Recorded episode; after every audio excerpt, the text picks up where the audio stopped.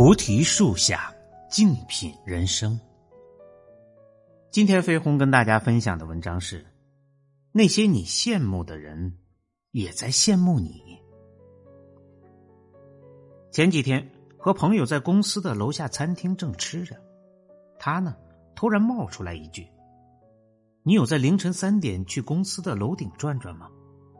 一句话让我愕然。他怕我多想，倒是先解释了。没多大事儿，就是工作压力有点大，单纯的想去透透气儿，所以呢，就拎了几罐啤酒，一个人坐在那儿喝。你猜我看见了什么？我呢，有点好奇，就打趣道：“难不成有人和你一样，大半夜跑楼顶去吹风？”他却摇摇头说：“对面楼的十八层灯火通明，那是业内做得很出色的一家公司。”没想到那么晚了还有人在忙，顿时感觉自己工作上的委屈烟消云散了。不是我不够努力，是比我优秀的人还在努力。一顿饭吃的我是五味杂陈呢。是啊，成年人的世界里哪有容易二字？那些梦想的背后有多少汗水在支撑？你羡慕月薪过万的程序员，却不知道他好好睡一觉都成了奢望；你羡慕每年都有寒暑假的老师，并不知道他每天都要第一个到教室，每周要上二十四节课，遇到叛逆的孩子，心比身体还累。你羡慕功成名就的公司总监，但他却清楚的知道自己走到了行业的尽头，梦想甩开膀子和朋友创业。奈何房贷要还，妻儿老母要养。那些你羡慕的人，殊不知他们也在羡慕着你。你要知道，工作从来都不是用来享受的，它真正的意义是你安身立命的资本，是让你夜半醒来不害怕的底气。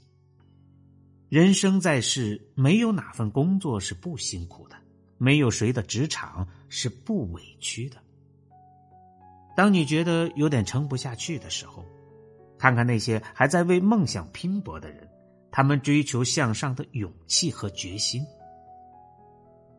曾经有一个话题：为什么很多人下班后总要一个人在车里独自待上三五分钟，甚至更久？底下有人说：回去了只会更糟糕，爱人喋喋不休的抱怨，孩子折腾不休的哭闹。待在车里的几分钟才是完完整整属于我的。其实不必为此烦闷，因为琐碎本身就是生活的本质。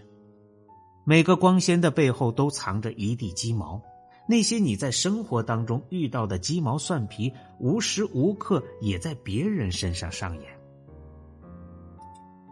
看过一组漫画，一个人在高空作业，当他逐一楼层巡查时。他看见十楼恩爱的夫妻正在争吵，看到九楼的妻子还在窗口等着丈夫回来，看到了八楼初为父母的手忙脚乱，看到了七楼的小两口把厨房过得充满人间的烟火气。漫画的结尾，主人公发出了一声感慨：“以前我以为我是世界上最辛苦的人。”现在我才知道，每个人都有不为人知的困境。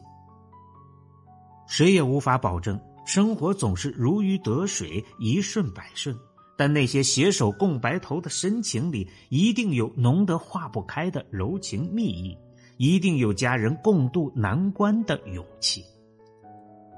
当你觉得生活让你心烦的时候，看看那一扇扇热气氤氲的窗户，里面都是热气腾腾的生活。打开家门，你还是那个坚强、自信、可以让家人依靠的人。人这一生追逐名利、财富，为此付出的奔波辛劳，这一切都只在一念之间。人生本来就在做减法，何必去强求那些不属于自己的东西？心是个容器，烦恼装太多了，快乐就没有空间了。放一放，没什么大不了的。使人疲惫的不是远方的高山险川，而是鞋子里的一粒沙子；使人颓废的不是前途的坎坷未卜，而是内心希望的破灭；使人痛苦的不是生活的烦恼琐碎，而是心胸不够开阔，见解不够通达。凡事看淡一些，心放开一点，生活反而会幸福许多。无论你活成什么样。有人比你热烈，也有人比你凄惨。